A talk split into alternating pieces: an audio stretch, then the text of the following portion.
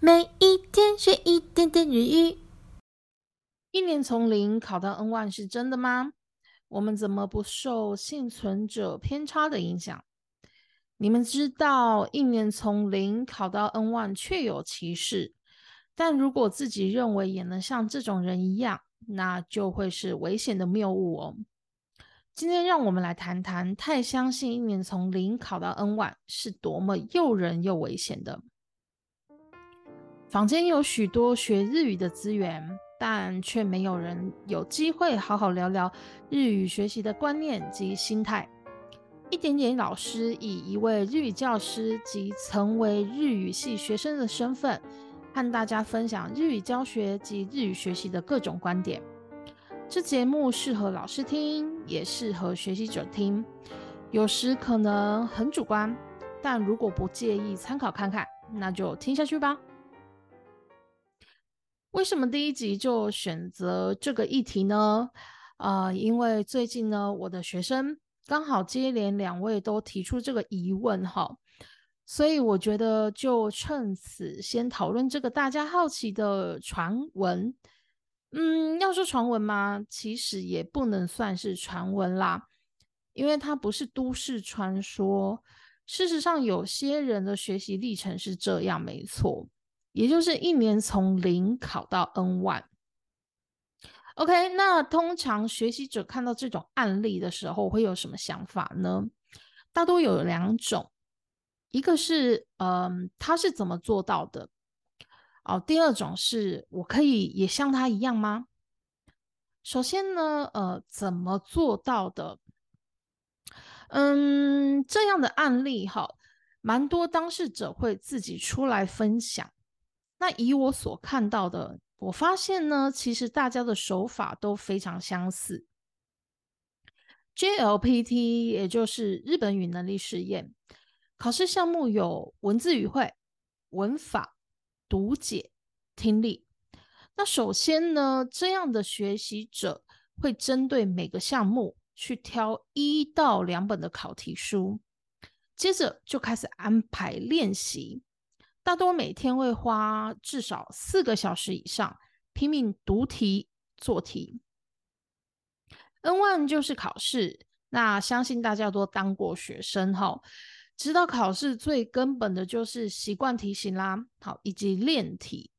因此，短时间内拼命大量做题是非常必要的。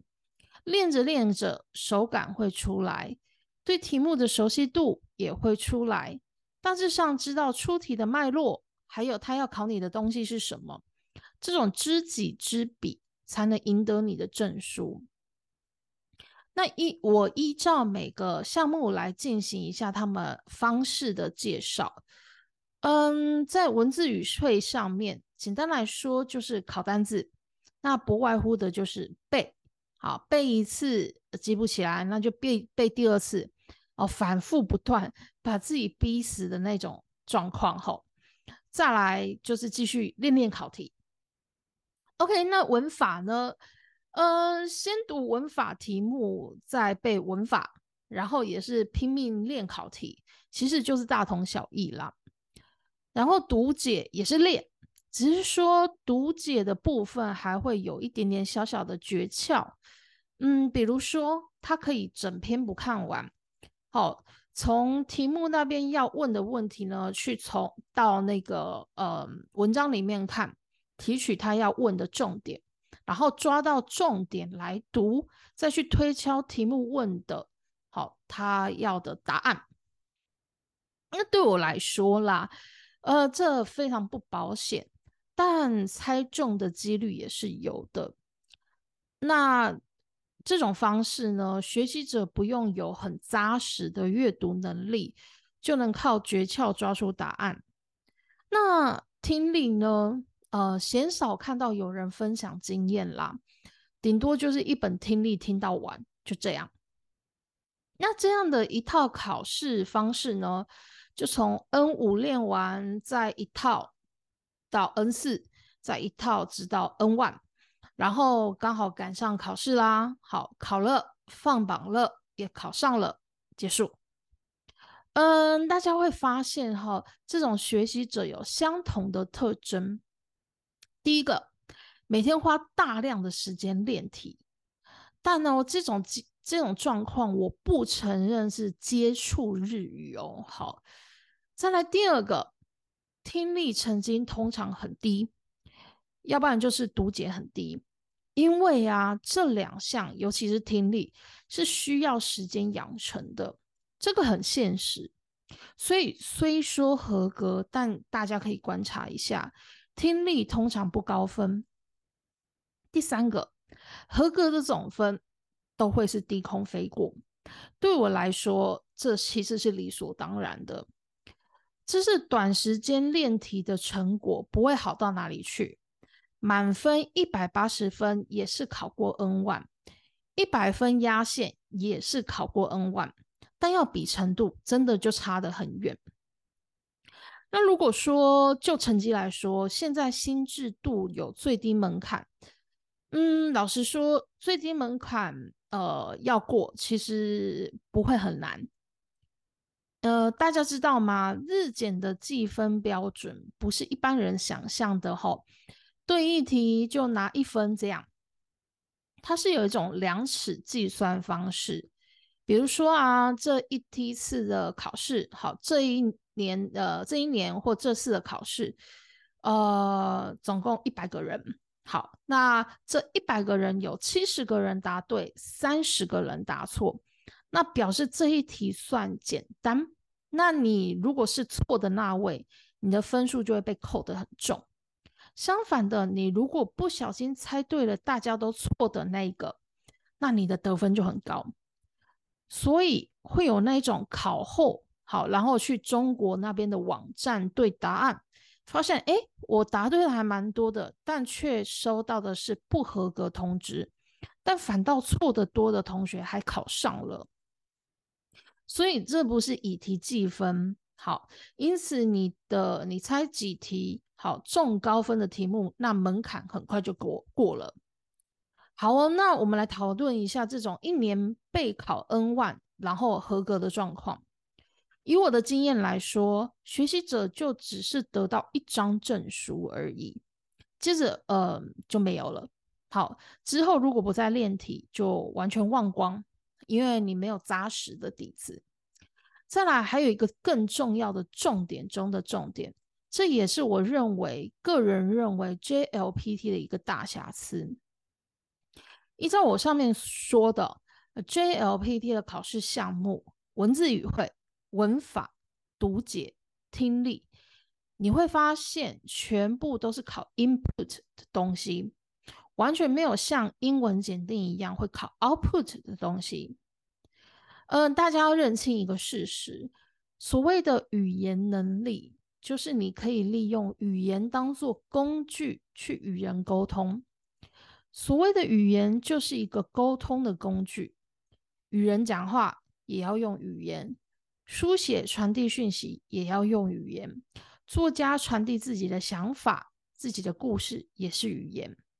当然，相反的，对方跟你说话也是语言，对方写讯息给你也是透过语言。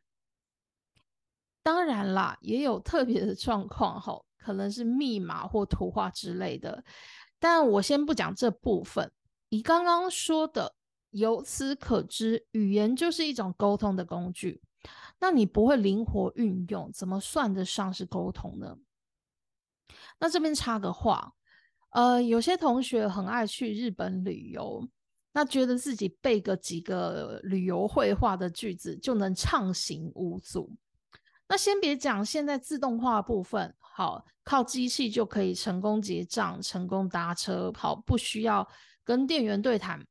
我们先讲说，万一要跟店员或当地的日本人对谈的状况，你讲得出来的句子，但听不懂人家回你的话，这样能成为所谓的一个会话吗？一个沟通吗？因为你要认清的是哦，对方回你的话，不见得是课本上的那一句话。毕竟语言有许多的表现方式。那所谓的绘画，不就是一来一往吗？因此，你要让语言成为沟通的工具，那你势必要能一来一往，而一来就是听 input，一往就是说 output。相对的，比如说你写信给预定的饭店，那就是书写及阅读。然后当然一个就是 output，一个就是 input。而非常可惜的是，JLPT 没有考验大家 output 的能力。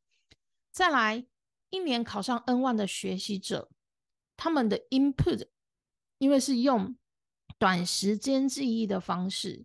好，所以大量练题，直到考完那一刻，通常结束之后，就有可能没有持续接触了，那就可能就完全忘记，或者是他当他考完之后，要将练题后所学的东西搬移出题目以外的境界的时候，拿来运用的时候，通常就失效了，因为他跳出了题目这个框架。所以最后会一场空。证书终究是证书，它可以某层面告诉你目前的程度到哪，但不见得客观，因为语言是活的，能力的检测当然也是活的。但有人会问我说：“那我考证书有什么好处？”有，有好处。证书通来哦，通常用来过滤一些事情。例如啊，一间公司需要一个日语人才，人才。如果我没有说我需要呃证书的证明，可能连 N 五的人都会来应征，那产生的筛选能力消耗就会非常大。那干脆把 N 万当做一个门槛，那门票的概念啦，那就会有 N 万的人来应征而已。那至于真正的实力呢？现场直接日语面试见真章，还有又有一种哈，我觉得这种是有点蛮尖锐的观点，好，也就是给不懂的人看的。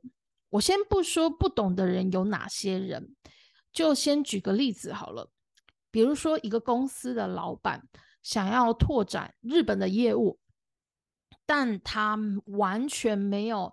他在公司里面完全没有日语的人才，那老板他根本不知道来应征的人到底会不会日语，因为没有人告诉我这个人会不会日语。好，那我只要看证书，大概不会糟糕太多。然后啊，呃，说到这，台湾人有一个很神奇的迷思，吼，就是大家对证书都非常执着。所以拿到 N one 就仿佛那个日语能力达到巅峰了，但其实啊，完全不是这么一回事。就如前面所说的，语言是活的，而且有不断的有新的语言文化产生。先不说持续出现的新型语言，你光要活用这个日语的工具，不是一年就能达成的。你必须要累积足够的时间去训练你的能力，将所有的东西都活化运用，这才是真的实力。呃，我遇过每个每年都会去考 N one 的朋友，他的目标就是拼满分。好，那他年年都合格，但我们跟日本人去聚餐的时候，他一句话都不说。当时，呃，我我们就会问他说，啊，是不是身体不舒服啦之类的？那他只尴尬的说，嗯，我不知道怎么讲日语。好，他的那种不知道怎么讲日语的意思是，呃，他知道他想要讲什么话跟他们聊，但是他不知道要用什么样的日语去讲出这句话。好的，这种不知道。那其实对当时的还是日语系的学生的我来说，呃，蛮冲击的。毕竟日语系嘛，好，毕业门槛是 N one，呃，N two。那身边的同学没有人在管我 用这件事，好，因为先想着 N two 怎么拿到，赶快毕业再说，好。所以在我们的世界里面，证书真的很重要。所以当时对于也是认为证书很重要的我来说，真的很冲击哦。在那之后，我就慢慢思考这些问题，诶，为什么他有 N 万却不会讲日语呢？而直到我开始当了老师之后，开始有些资历经验，才悟出一些道理来。那如果有人想问啊，那老师我到底要不要考日检呢？呃，这就要问你，你要的是什么？你要的是门票，那你就去考；你要的是能力，那我觉得可以考或可以不考都可以，但切记。经年累月的练习和磨练才是真的。好，最后讲到这，我们就要来讲讲这个大标题所说的幸存者偏差这个事实。好，这个事情，幸存者偏差是来自于一九四一年二战时期，当时盟军和德军交战的时候，好，因为损失惨重，所以进行呃加强防护的一件事情。当时他们请来美国哥伦比亚大学统计学的教授，呃，教授亚伯拉罕沃德，好来研究防护措施。那他发现呢，机翼中弹较多，好就是机翼好的部分中弹较多，那中间的发动机的中弹较少，那些回来的好战机。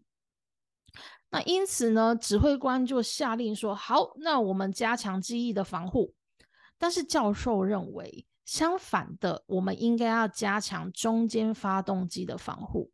理由是，好，他们是依照这个有返回的战斗机来统计的，所以这些幸存的战斗机，好，他们拿来统计，所以大多回来的都是这个机翼中弹较多的战斗机，反倒不是发动机哦。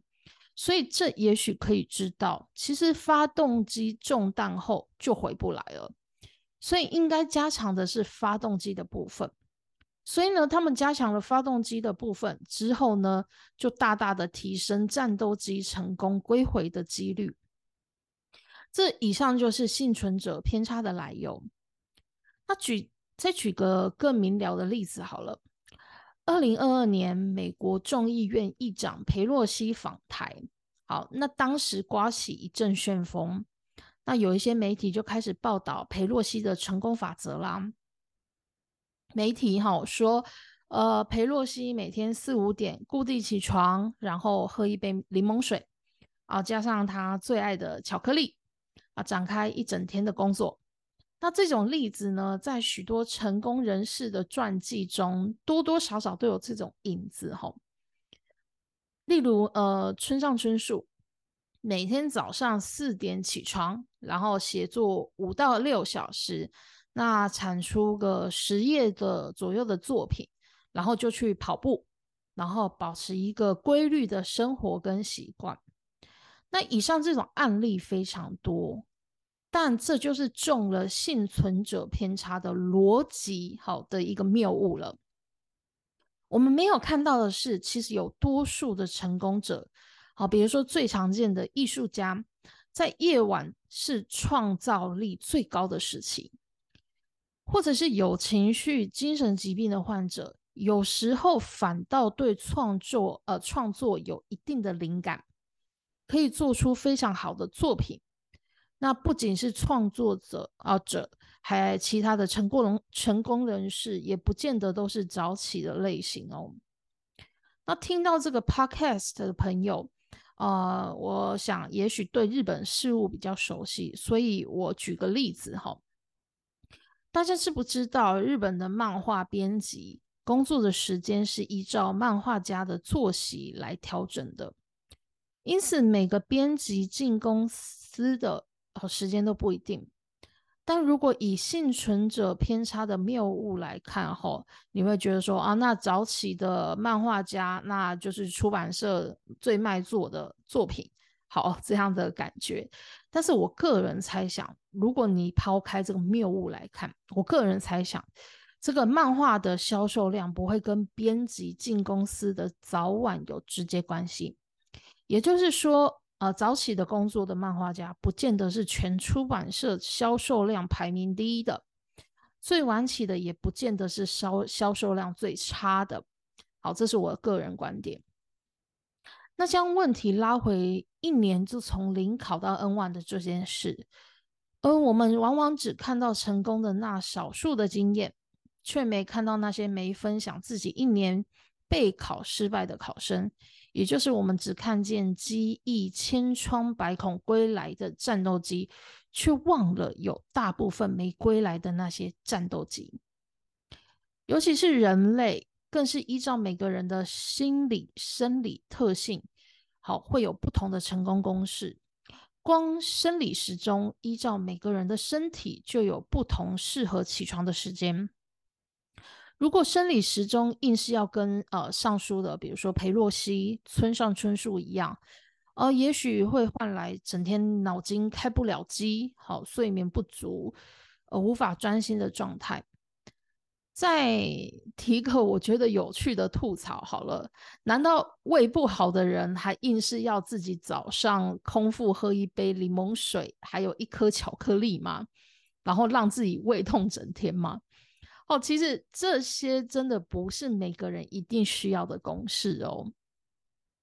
因此，在你觉得一年内考上 N one 在自己身上是不是有可能发生时，请先问问自己。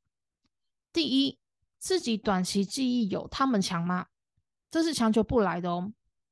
再来，第二，你每天有足够的时间备考吗？第三，你的理解力十足吗？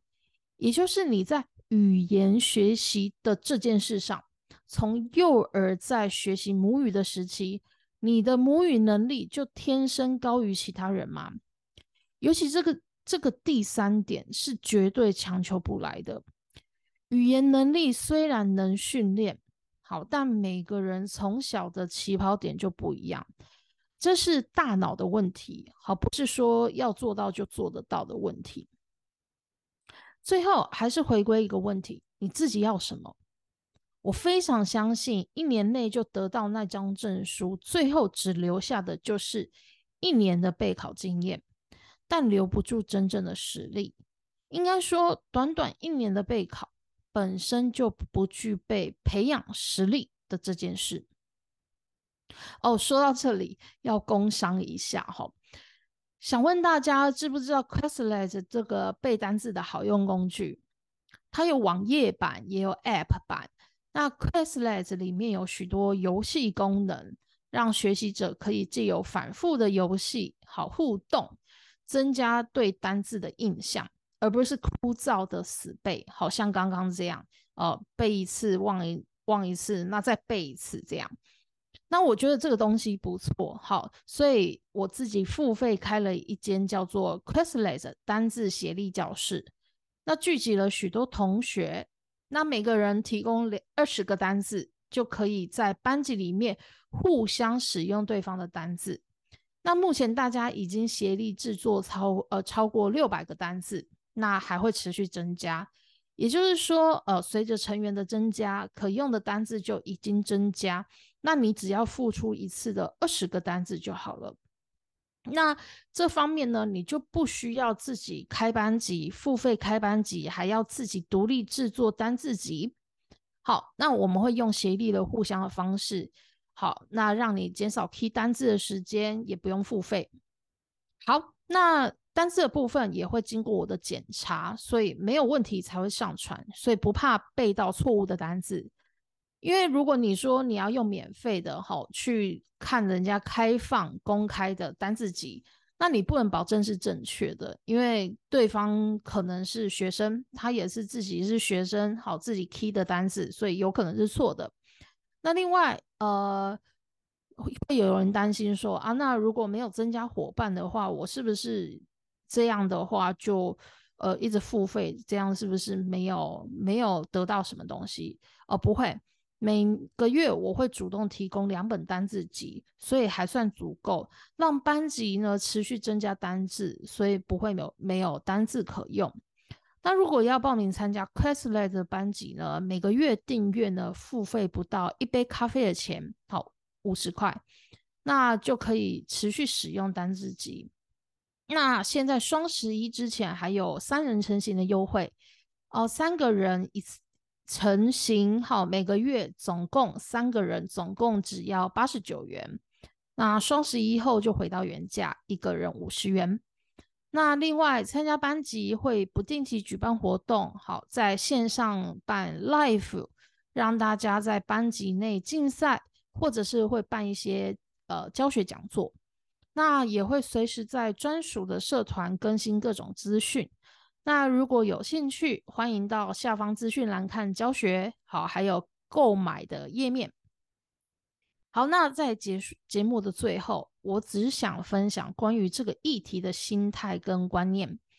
但至于要不要一年就备考 N 万这件事，是考生的自由。只要你清楚要什么，那就去尝试那种学习方式。但要清楚的是，所有的成果都会是自己选择而来的。而且要强调的是。幸存者偏差在这个议题上是非常迷人且危险的东西。